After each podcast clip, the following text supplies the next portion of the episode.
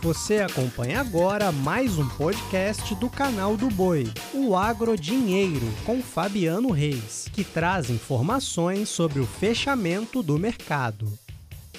Olá, amigos do podcast Agro Dinheiro. Começo agora a edição desta sexta-feira, 8 de julho, com o fechamento do mercado.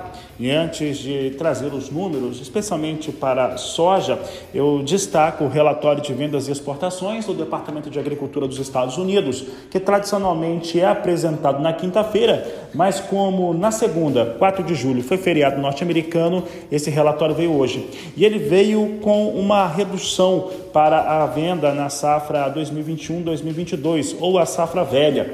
O que teve foram 160 mil toneladas no negativo. Portanto, os cancelamentos superaram as vendas em 160 mil toneladas. Com isso, o total vendido na safra é de 59 milhões 950 mil toneladas, ainda acima da meta para a campanha 21-22, que é de 59 milhões e 60 mil toneladas.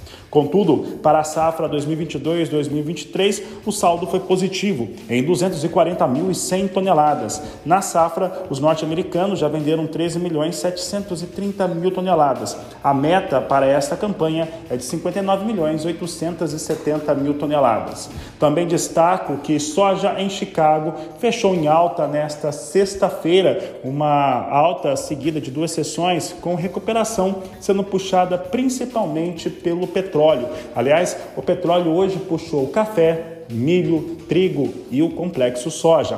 Veja comigo o fechamento da soja em Chicago. Então, hoje tivemos a posição de agosto fechando a 15 dólares 800 o bushel, alta de 1,53%. Setembro, 14 dólares 800 o bushel, alta de 1,81%.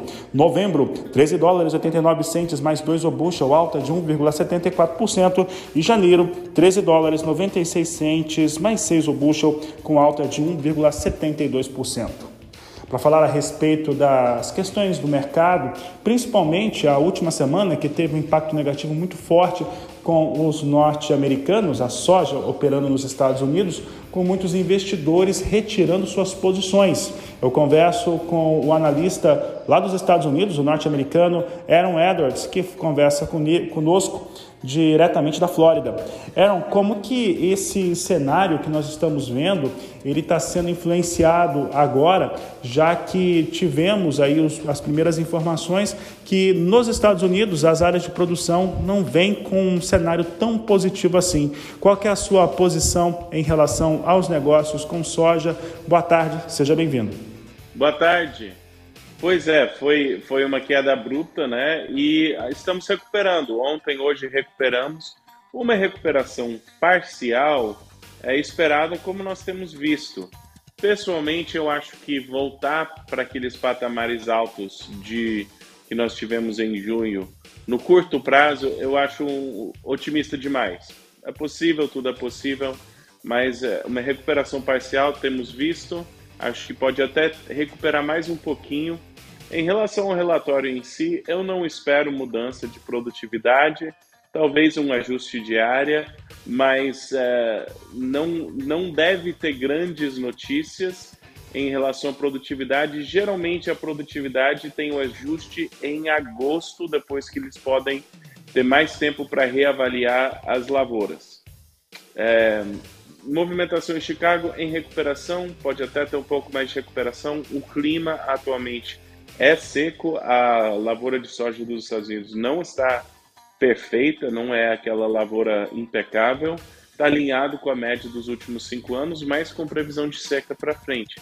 Então a gente pode continuar uma, uma recuperaçãozinha ainda na semana que vem, mas se você está olhando exclusivamente para Chicago, essas recuperações, na minha opinião, devem ser vendidas se você está procurando travar Chicago no curto prazo. As baixas da safra sazonalmente costumam vir em agosto ou setembro. Então, eu, eu, não sei se a baixa da, da soja vai ser ali na casa dos 13, onde a gente chegou falando do contrato de novembro, ou pode até cair mais um pouco.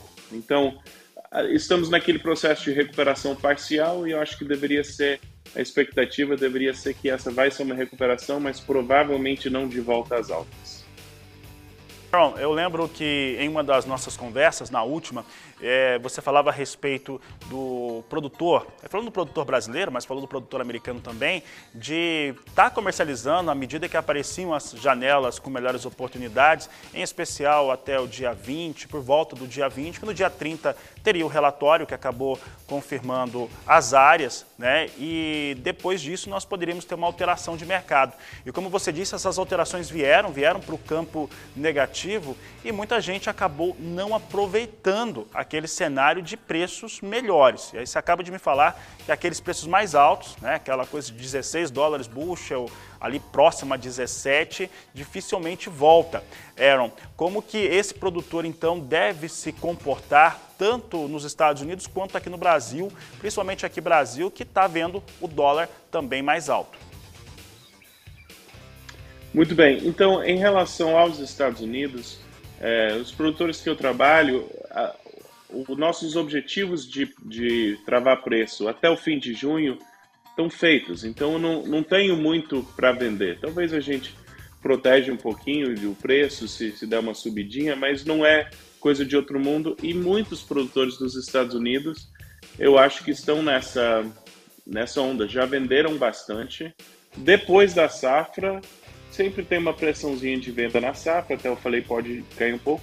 Depois que fechar aí a porta do armazém, eu estou falando aqui nos Estados Unidos, depois que fechar a porta do armazém e o que era para ter vendido até a safra foi vendido, aí é paciência. Então eu ainda acho que o mercado pode recuperar. O quadro fundamentalista ainda é apertado. Se olhar as altas de 2021 eram mais altas, mais altas do que as altas de 2020 e as altas de 2022 mais altas do que as altas de 2021. Então para mim, tudo impacta o horizonte de tempo. Quem vendeu em junho, falando, olha, isso que eu quero vender no primeiro semestre, ótimo. Se não, se você está no Brasil e o teu plano era guardar para o segundo semestre essa soja, especialmente se você visa reais, o que, que pode acontecer a seu favor? O prêmio muitas vezes fortalece na entre safra. Safra de soja no Brasil foi 10% menor que o ano passado. Então, esse, esse fortalecimento do prêmio pode te ajudar, ainda mais do que costuma ajudar em função da escassez de soja. Temos ano de eleição, então é, o real sempre pode ter volatilidade conforme as expectativas de eleição. Então, pode ter oportunidades cambiais que favorecem o preço em real. E que nem eu falei, passando as baixas da safra, eu acho que o mercado tem grande chance em Chicago de recuperar. Então, assim, se você, partindo do pressuposto que você vendeu o que era para vender e pode ser um, um, vendedor paciente, eu acho que agora é hora de não, não se desesperar. É, se, é, se, o prêmio pode ajudar mais para frente, o câmbio pode ajudar mais próximo das eleições, o, o Chicago pode re, recuperar depois da safra aqui nos Estados Unidos. Então tem, tem motivos para ser otimista um pouco mais para o longo prazo, mas no curto prazo, se você perdeu a oportunidade, está correndo atrás do prejuízo, uma recuperaçãozinha semana que vem, quiser aproveitar só para te dar um fôlego, é, aí é, é, depende do caixa e da condição de cada um, né? Eu agradeço ao Aaron Edwards, obrigado pela sua participação e obrigado pela sua audiência também. Desejo a todos um ótimo final de tarde, uma excelente noite, um ótimo final de semana e nos vemos ou nos ouvimos na próxima segunda-feira. Até lá! Você acompanhou o podcast Agrodinheiro. Para mais informações, acesse o nosso portal sba1.com. Até a próxima!